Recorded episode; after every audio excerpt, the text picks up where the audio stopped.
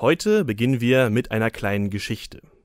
Als ich in der neunten Klasse war, da waren wir als Klassengemeinschaft für alle Lehrerinnen und Lehrer, die wir hatten, eine echte Pest.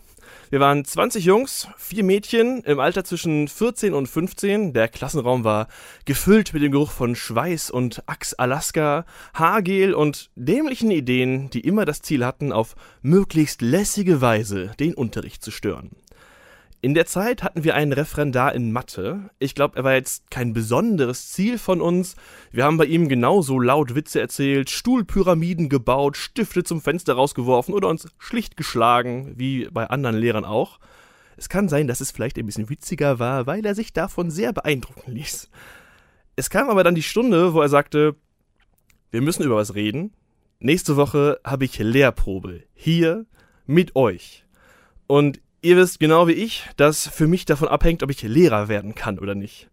Wenn ihr an dem Tag darauf verzichten könntet, euch gegenseitig die Stühle wegzuziehen, das wäre toll. Das war eine gute Rede, wir haben uns alle davon leidlich beeindrucken lassen. Doch als die Stunde kam und sich fremde Leute in Schlips und Kragen im Klassenzimmer einfanden, um alles und vor allem ihn zu beobachten, da haben wir es nochmal richtig gespürt. Da hatten wir ihn. Ob er bestehen würde oder durchfallen, das lag in dem Moment in unserer Hand. Und ich muss gestehen, dass mich das durchaus ein bisschen berauscht hat, weil ich die Konsequenzen sehen konnte. Der Ruhm, der dir in der Schülerschaft zuteil wird, wenn du einen Krawall während einer Lehrprobe anzettelst und deswegen jemand durchfällt, das bleibt bis in die Ewigkeit. Ich habe mich aber am Riemen gerissen, der Rest der Klasse auch. Es wurde eine entspannte Stunde mit viel Gruppenarbeit und Postermalen. Nirgends werden mehr Poster gemalt als in Lehrproben. Aber der Moment, dass er zu uns quasi gesagt hat, ich hänge jetzt von eurer Gnade ab, der blieb mir im Gedächtnis. Und damit herzlich willkommen zum ganz formalen Wahnsinn, dem Podcast darüber, wie Organisationen funktionieren und was sie zusammenhält. In dieser Folge geht es darum, wer wann wen in der Hand hat, nämlich um Macht und wo in Organisationen die Quellen der Macht liegen. Mein Name ist Andreas Hermwille und auch wenn diese ausufernde Erzählerei vermuten lässt, dass ich alleine hier bin, das ist nicht der Fall. Stefan Kühl ist natürlich auch hier. Ich mache aber erst jetzt sein Mikrofon auf. Hallo, Herr Kühl. Ja, hallo, Herr Hermwille. Schule ist ja schon ein spezieller Kontext, wo die Machtverhältnisse vielleicht nicht immer übertragbar sind auf andere Organisationen. Mal, war das jetzt überhaupt eine, eine Machtsituation aus Ihrer Perspektive? Jedenfalls eine Situation, die, glaube ich, keine Besonderheit Ihrer Schule gewesen ist. Wir kennen dieses Phänomen der Lehrprobe auch in der Soziologie ähm, vergleichsweise gut. Ich glaube, es läuft immer so ähnlich ab. Die Schüler spüren die Verlockung, das hochgehen zu lassen und machen es nachher am Ende nicht. Sind eigentlich vorbildliche Schülerinnen und Schüler in so einer Situation. Und die interessante Frage ist ja, was findet in dem Moment statt? Und ich würde sagen, sie spürten vielleicht die Macht, die sie haben, das ist richtig. Aber letztlich ist es sowas wie ein Vertrauensangebot, was zwischen Lehrern und Schülern abläuft. Der Lehrer zeigt eine Verletzbarkeit und sagt, ich bin jetzt an der Stelle auf euch angewiesen und kommt mir doch an der Stelle bitte entgegen. Er droht nicht, sondern er bittet eigentlich um Solidarität und Unterstützung. Und wenn sie denn in dem Moment äh, darauf reagieren, dann kann sich sowas wie eine Vertrauensbeziehung aufbauen. Manchmal wird das dann direkt entlohnt. Der Lehrer kommt das nächste Mal mit äh, irgendwelchen Süßigkeiten, verteilt die, um sich dafür zu bedanken, wie ordentlich man sich benommen hat. Manchmal ist es auch die Basis für einen etwas weitergehenden Vertrauensprozess, weil man was gemeinsam durchlitten hat oder als Schüler jemand, der eigentlich in einer stärkeren Position ist, geholfen hat. Deswegen würde ich sagen, es ist eigentlich eher eine Vertrauensbeziehung, die sich ausgebildet hat, wo die Machtverhältnisse im Hintergrund sich an einem Punkt jetzt mal gedreht hatten. Das ist schon mal spannend. Also aus Ausüben oder Nicht-Ausüben von Macht kann, kann Vertrauen wachsen?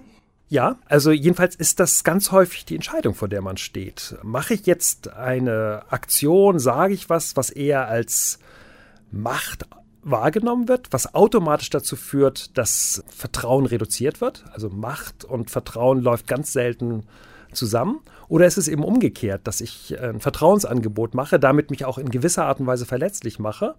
Das ist halt letztlich auch die Aufforderung an den anderen zu sagen, hör zu, wir machen das nicht über Machtbeziehungen, sondern wir gucken mal, wie weit wir mit Vertrauensbeziehungen eigentlich kommen. Wo finden wir das, wenn wir jetzt mal vom, vom Schulkontext weggehen? Wir gucken auf ganz normale andere Organisationen. Wo passiert dieser auch ähnliche Formen von, ich gehe jetzt lieber auf die Vertrauensbasis als auf die Machtbasis? Wo finden wir das? Ich würde sagen, immer. Okay. Eigentlich in, in ganz, ganz vielen Kooperationsbeziehungen in Unternehmen, in Verwaltungen, in Krankenhäusern kann man beobachten, wie man testet. Also muss ich als Vorgesetzter eher mit Drohung arbeiten oder kann ich versuchen, bestimmte Vertrauensangebote zu machen. Gerade auch in, in Beziehungen zwischen Kollegen ist es ganz häufig zu sehen, muss ich Macht einsetzen, um Kollegen zu was zu kriegen, oder gibt es sowas wie Vertrauensbasis, die sich aufbaut? Und der Fehler, der dann häufig in der Managementliteratur gemacht wird, ist, dass gesagt wird, Vertrauen ist der Mechanismus, den wir brauchen und Macht ist Pfui, ist schädlich würde ich sagen, das ist soziologisch völlig naiv, sondern beide Mechanismen haben ihre Vor- und Nachteile. Vertrauen hat zum Beispiel den Nachteil, dass es ganz, ganz schnell kaputt gehen kann. Man geht ja in, in Risiken in Vertrauensbeziehungen. Und wenn dann jemand in der Wahrnehmung des anderen einen Fehler macht, dann zerbricht diese Vertrauensbeziehung. Das hat teilweise verheerende Auswirkungen in Organisationen. Kann man erkennen, wenn sich Kollegen, Kolleginnen nicht mehr so gut verstehen, weil sie sich einmal sehr gut verstanden haben. Das ist für eine Organisation ein richtiges Problem. Das heißt, Vertrauen hat auch Schwächen, sowohl in der kollegialen Beziehung als auch für die Organisation insgesamt. Und bei Macht ist es genauso. Macht hat bestimmte Stärken, ist deutlich stabiler zum Beispiel, was Kontinuität angeht, der, der Kooperationsbeziehung, aber hat natürlich auch Nachteile, klar. Wir können nochmal den Schritt zurück machen und wir haben jetzt Macht und Vertrauen. Ich würde gerne nochmal auf den, auf den Begriff Macht eigentlich drauf gucken, weil das ist ja wieder was, wo es gibt ein Alltagsverständnis, es gibt wahrscheinlich auch ein Forschungsverständnis. Ähm, ich habe mal die Definition von Max Weber dazu mitgebracht, die, glaube ich, so quasi der mhm. Klassiker ist. Demnach äh, Macht jede Chance bedeutet, innerhalb einer sozialen Beziehung den eigenen Willen durchzusetzen, und zwar auch gegen Widerstände. Und da ist es noch egal, woraus die Chance besteht. Ja, da hat Max Weber mal recht gehabt. Also mal? Das, nein, also äh, in vielen Punkten, zum Beispiel was jetzt Bürokratien angeht, würde man sicherlich Aspekte von Weber inzwischen relativieren. Die Machtdefinition finde ich nach wie vor sehr brauchbar. Ja. Also man, es macht ja nur dann Sinn, von Macht zu sprechen, wenn man versucht, etwas durchzusetzen, was der andere nicht, nicht möchte. Wenn die andere Person sagt, ich finde das eine super tolle Idee, das wollte ich sowieso gerade vorschlagen, dann wird nicht Macht eingesetzt, sondern dann hat man eine Interessensgleichheit, die dazu führt, dass man eine Sache zusammen macht es verlangt quasi andere Interessenslagen, auch entgegengesetzte Interessenslagen, dass man überhaupt von Macht sprechen kann. Also von daher ist das eine gute Definition, mit der man sehr viel anfangen kann. Wenn wir die jetzt auf Organisationen anwenden, dann gibt es ja, es gibt ja erstmal die, die klassischen Orte, wo wir, wo wir Macht vermuten, nämlich da, wo, wo sie sozusagen offiziell verliehen wird, durch eine höhere Position in der Hierarchie. Was für Sorten von Macht erwachsen dann daraus, wenn, wenn man jetzt Vorgesetzter ist oder Teil der Chefetage? Ja, also es gibt, es gibt auf alle Fälle eine Macht, wir nennen das in der Soziologie die Exit-Macht, nämlich die Möglichkeit, in bestimmten Organisationen darüber zu verfügen, wer Mitglied in der Organisation bleiben darf und wer nicht. Also die Möglichkeit, jemanden rauszuwerfen, ist häufig verknüpft mit bestimmten hierarchischen Positionen. Nicht zwangsläufig. Also den Fehler darf man nicht machen. Gerade wenn wir uns Großunternehmen angucken oder auch Verwaltung, dann sind die Vorgesetzten extrem begrenzt in den Möglichkeiten, sich von Mitarbeitern zu trennen. Weil zum Beispiel, die eine lebenslange Stelle haben oder weil die Personalabteilung eigentlich eine relevante Institution ist oder weil ein Vorgesetzter, eine Vorgesetzte vier Ebenen drüber darüber entscheiden muss. Aber diese Exit-Macht ist sicherlich in einer Reihe von Organisationen keine irrelevante Machtquelle von Hierarch Hierarchien. Aber die funktioniert ja auch nicht immer. Nämlich angenommen, also wenn ich mit Kündigung drohe, dann kann mir mein Chef nicht mehr mit Entlassung drohen. Ja, genau. Also es ist immer auch davon von abhängig, wie relevant diese Machtquelle ist. Also wir sehen das im Moment gerade in der Situation der Vollbeschäftigung in vielen Berufsgruppen, zum Beispiel bei, bei Software-Ingenieuren oder Programmierern. Wenn da der Vorgesetzte hingeht und sagt, ich entlasse dich, wenn du das und das nicht machst oder wenn du die und die Überstunden nicht machst, dann kann der Programmierer sagen, ach, das ist mir doch scheißegal. Die Firma 50 Meter weiter sucht sowieso gerade jemanden. Das heißt, da ist die, die Drohung vergleichsweise schwach.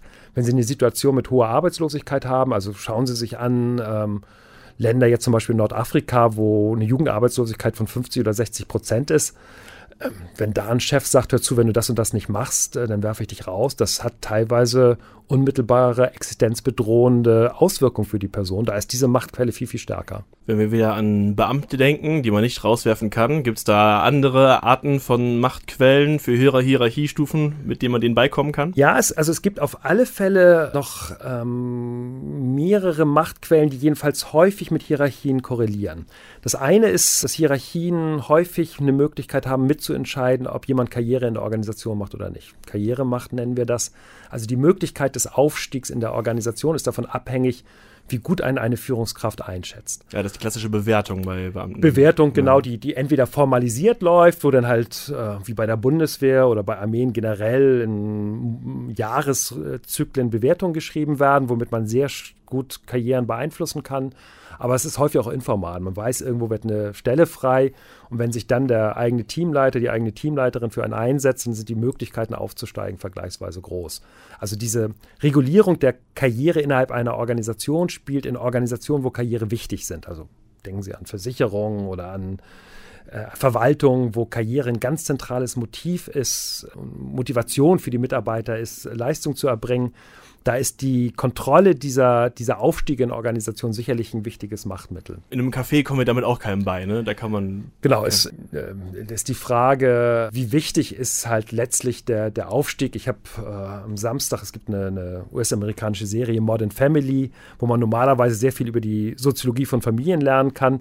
Aber es gab eine Szene im Café, wo der Leiter des Cafés, eines Franchises, der einen jungen Frau, äh, die da einen Studentenjob gemacht hat, den Stellvertreterposten angeboten hat. Und die ganze Serie handelt davon, wie sie versucht, diesen Stellvertreterjob nicht zu bekommen, weil sie das, was eigentlich ihr wichtig ist, nämlich die Kollegialität mit Leuten auf der gleichen Ebene, dadurch verlieren würde. Und das heißt also, Karrieremacht kann man nicht immer als Vorgesetzter einsetzen, sondern nur dann, wenn die Leute wirklich auch an Karriere interessiert sind weil wir gerade noch so bei Schule und bei Beamten waren. Beamte kann man ja nicht entlassen, aber man schickt die ja dann im Kreis herum. Ich weiß nicht, wie, wie, wie stark das sein kann, Leute einfach ja, zu versetzen quasi als, als Bedrohungslage. Ich glaube ja, wenn man von dem Bürojob dann in den Vertrieb gehen muss, ist, glaube ich, unangenehm, wenn man gar keinen mhm. Bock hat, jetzt im Auto zu sitzen. Ist das eine, ist das eine relevante Macht? Ja, also das ist sicherlich eine, eine dritte Machtquelle, die auch in der Literatur bisher unterschätzt wird wir nennen das Versetzungsmacht, also die Möglichkeiten, Personen innerhalb einer Organisation zu verschieben. Ich habe die Extremvarianten, ein Beratungsprojekt von uns beobachtet, ein Unternehmen mit enormen Schwierigkeiten, Personen zu entlassen, weil die teilweise verbeamtet sind, teilweise sind die durch Tarifverträge so extrem gut geschützt, dass es eigentlich keine, keine Möglichkeit der betriebsbedingten Kündigung gibt und gleichzeitig aber aufgrund von Marktumstellungen Abbauziele in Bezug auf Personal dem Vorstand vorgegeben sind. Die müssen halt jedes Jahr 5% Personal abbauen.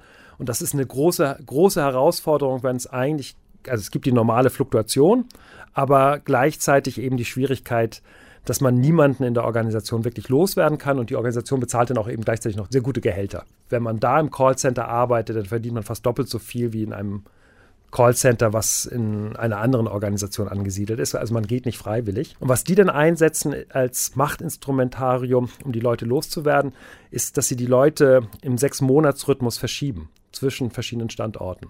Das heißt, da wird jemand, der Boah, jetzt. ist das dreckig. Also ganz unsoziologischer Zwischenkommentar. das ist sicherlich unsoziologisch. Klar, also man kann das skandalisieren. Die, da gibt es auch Namen in der Firma dafür, wie, was da eigentlich abläuft gibt auch noch, noch äh, brutalere Methoden. Also die Leute müssen sich immer wieder auf neue Posten bewerben.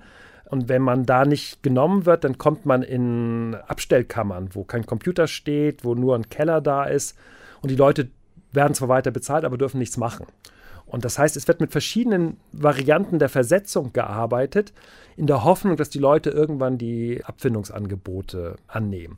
Und sicherlich, man kann das jetzt so machen, wie Sie es gemacht haben und sagen, das ist ja hm, dreckig. Man kann auch sagen, das ist ein Mechanismus, der sich aus bestimmten Zwängen in der kapitalistischen Wirtschaft ergibt. Das heißt also, der Personalvorstand, der auch für sich sicherlich den Anspruch hat, dass das eins der Vorzeigeunternehmen im HR-Bereich ist, der hat keine anderen Instrumentarien. Und ich finde, für die soziologische Debatte, für die, auch für die beraterische Intervention, ist darauf hinzuweisen und zu sagen, in dem Moment, wo man die Situation hat, aufgrund von guter gewerkschaftlicher Absicherung, aufgrund von hervorragenden Tarifverträgen, dass man eigentlich kaum Möglichkeiten hat, Personal loszuwerden, dass wenn gleichzeitig Abbauziele in der Organisation existieren, sich solche Mechanismen ausbilden, die häufig für die Organisation hochdysfunktional sind. Also was wir da beobachtet haben, ist, dass diese Organisation eigentlich nicht in der Lage ist, einen normalen Veränderungsprozess durchzuführen, um sich zum Beispiel an Märkte anzupassen, weil alle Mitarbeiter nur dahinter die neue Personal, informale Personalabbaustrategie beobachten.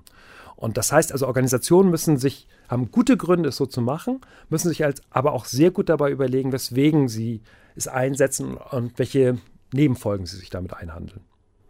Machen wir einen Haken an die Machtquellen, die mit der Hierarchie zusammenhängen. Es gibt ja ganz offensichtlich auch Quellen, die, die von woanders kommen. Ich denke an zum Beispiel wenn ich derjenige bin, der für meine Chefin, meinen Chef eine Präsentation vorbereitet, dann ist es in meiner Macht, die gut vorzubereiten, wenn er sie nachher hinstellt, die, die darzustellen oder wenn, ähm, ich denke an den Stab eines Ministeriums, das nachher Entscheidungsmöglichkeiten vorbereitet und ähm, nachher hat der, der, der Chef, die Chefin ja nur noch die Möglichkeit, zwischen denen zu wählen und die Entscheidungen sind quasi vorher gefallen. Was kann man mit diesen Machtquellen eigentlich anstellen? Oder? Ja. Naja, es, also es gibt sicherlich Machtquellen, die Untergebene gegenüber ihren Vorgesetzten haben. Also alles, was mit Zuarbeit zu tun hat, sind sicherlich Machtquellen, die von Untergebenen gegenüber ihren Vorgesetzten sind. Man, man sieht das häufig zum Beispiel, wenn neue Minister ernannt werden, egal in welchem Land jetzt.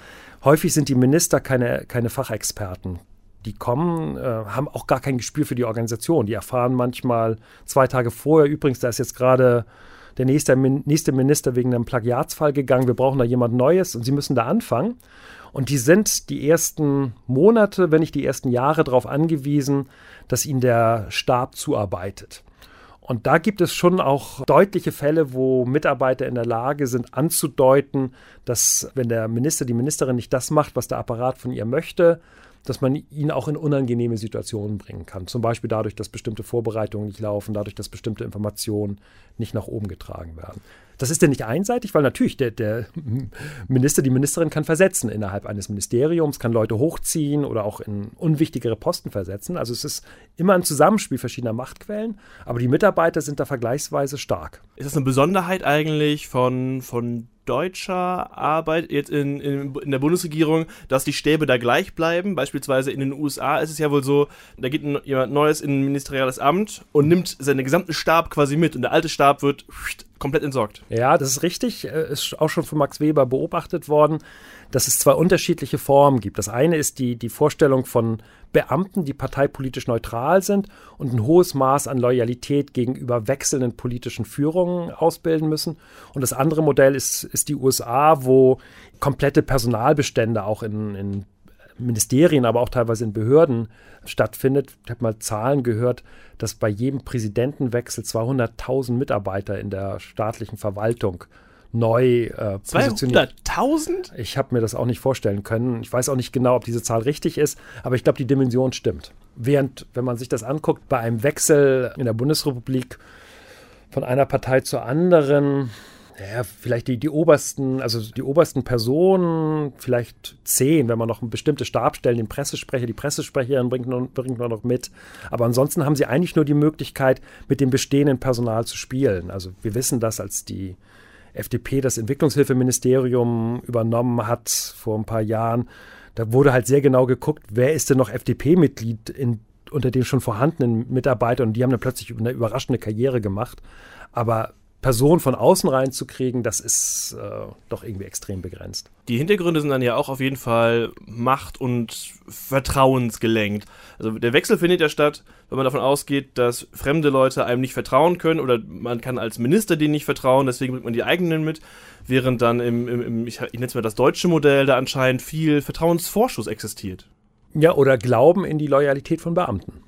Das ist sicherlich eine kulturelle Prägung, die sich in, nicht nur in der Bundesrepublik Deutschland, es gibt auch andere, Frankreich, ähm, wo die Vorstellung ist, ähm, dass Beamte eine bestimmte professionelle Identität haben müssen, ist, die entlastet ist von politischen Motiven und wo erwartet wird ähm, und auch als Mitgliedschaftsbedingung erwartet wird, dass jemand, der bisher Reden für einen konservativen Minister geschrieben hat, genauso in der Lage ist, auch eine Rede für eine grüne Ministerin zu schreiben oder für eine sozialdemokratische Ministerin. Und diese Fähigkeit ist vorhanden, die wird aber auch durchgesetzt. Also in dem Moment, wo jemand anfangen würde, offen als Beamter bestimmte politische Positionen gegen die Leitlinie des Hauses zu vertreten, würde das schon entsprechende Effekte äh, haben, sodass die Person irgendwann begreift, dass das nicht eine kluge Vorgehensweise ist jedenfalls keine offene, also keine kluge, offene Vorgehensweise. Dass sowas häufig versteckt läuft und auch mal ein Beamter bestimmte Informationen an eine Partei steckt, der er angehört, das kommt vor. Da kann er aber auch nur hoffen, dass es nicht rauskommt. Ich will noch einen Fall beschreiben, wo aus meiner Sicht Macht eine Rolle spielt, aber ich finde ihn interessant, weil aus meiner Perspektive hier aufgrund von Machtverhältnissen etwas nicht passiert ist. Und zwar, ähm, ich habe ein äh, Praktikum gemacht bei einem sehr großen Medienhaus in den Nachrichten und die Mitglieder der Redaktion dort standen vor zwei Problemen. Erstens waren sie seit kurzem nicht mehr nur dafür zuständig, Nachrichten zu recherchieren und zu produzieren, sondern jetzt auch noch für ihre Verbreitung in den sozialen Medien. Und zweitens, als die Nachrichten dort einmal angekommen waren, wurde eigentlich jede Nachricht zum Ziel von Beschimpfung und Relativierung und was man so als ähm, Hate-Kommentare quasi kennt. Ich habe mitbekommen, wie eine Gruppe von Redakteuren darüber gesprochen hat in der Teeküche und alle waren sich daran einig, das darf so nicht unkommentiert passieren mit den Nachrichten, aber niemand in der Gruppe hatte die Kapazitäten, sich damit zu kümmern, zusätzlich zu den eigenen Aufgaben. Und äh, man kam darauf, dass wir müssen zum Chef und ihm sagen, wir brauchen einen Social Media Beauftragten, das kam quasi raus. Die Antwort darauf war aber von einem anderen Kollegen, ja, aber wer macht das jetzt von uns? Derjenige, der da hingeht, der kriegt nachher gesagt, es ist ja großartig, dass sie sich engagieren und damit auseinandersetzen. Wäre das nicht ein Posten für sie? Mhm. Ich habe da Angst vor Macht drin gelesen. Wie sehen Sie das? Ja, jedenfalls vor der Macht des Vorgesetzten bestimmte Aufgaben zuweisen zu können. Das ist ja sicherlich auch noch eine formale Machtquelle der der Hierarchie, die wir jetzt noch nicht hervorgehoben haben, aber die Zuteilung von Aufgaben ist eine Machtquelle, die, die sicherlich nicht zu unterschätzen ist. Die, die Zuteilung von Ressourcen ist eine andere, also auch häufig an Hierarchien gebunden. Und das ist das klassische Phänomen ähm, der Überbringung schlechter Nachrichten. Das eine ist, man wird für die schlechte Nachricht verantwortlich gemacht, die man überbringt. Und das zweite ist, man wird dann auch gleichzeitig für die Lösung dieser der Probleme, die mit der schlechten Nachricht einhergehen, verantwortlich gemacht. Und dadurch, dass man in der hierarchischen Position das nicht abweisen kann oder jedenfalls nicht leicht abweisen kann, hat das häufig den Effekt, dass Vorgesetzte nicht erfahren, was eigentlich los ist. Also es kann gut sein, dass die Vorgesetzten in diesem Medienhaus gar nicht mitbekommen haben, was da läuft, weil die Mitarbeiter Angst davor hatten, dass die Hierarchie das ausnutzt, um bestimmte persönliche Zuordnung oder auch Verantwortungszuweisung zu machen. Sind wir dann wieder bei Vertrauen, wenn es darum geht, wie kann man vermeiden, dass diese Angst aufkommt? Ja, jedenfalls kann ein Vorgesetzter oder eine Vorgesetzte in der Situation ziemlich sicher sein, dass wenn sie zwei oder drei oder viermal hintereinander die Person, die so eine schlechte Nachricht überbringt, in irgendeiner Form dafür verantwortlich macht oder ihr irgendeine zusätzliche Aufgabe zuweist, die sie nicht haben möchte, dass sie irgendwann keine Informationen mehr bekommen wird. Man könnte als Managementregel eigentlich sagen, die Überbringer schlechter Nachrichten sind nie dafür verantwortlich und kriegen nie die Aufgabe, das Problem lösen zu müssen. Dann würde jedenfalls eine Vorgesetzte deutlich mehr Informationen bekommen, was los ist in dem Umfeld, in dem sich die Organisation bewegt. Macht schafft also Möglichkeiten, aber beim Einsatz ihrer muss man auf jeden Fall darauf achten, wen man nun mit neuen Aufgaben, weniger Ressourcen oder Undankbarkeit belohnt. Danke an Professor Dr. Stefan Kühl für diese Einschätzung wieder. Ja, gern geschehen.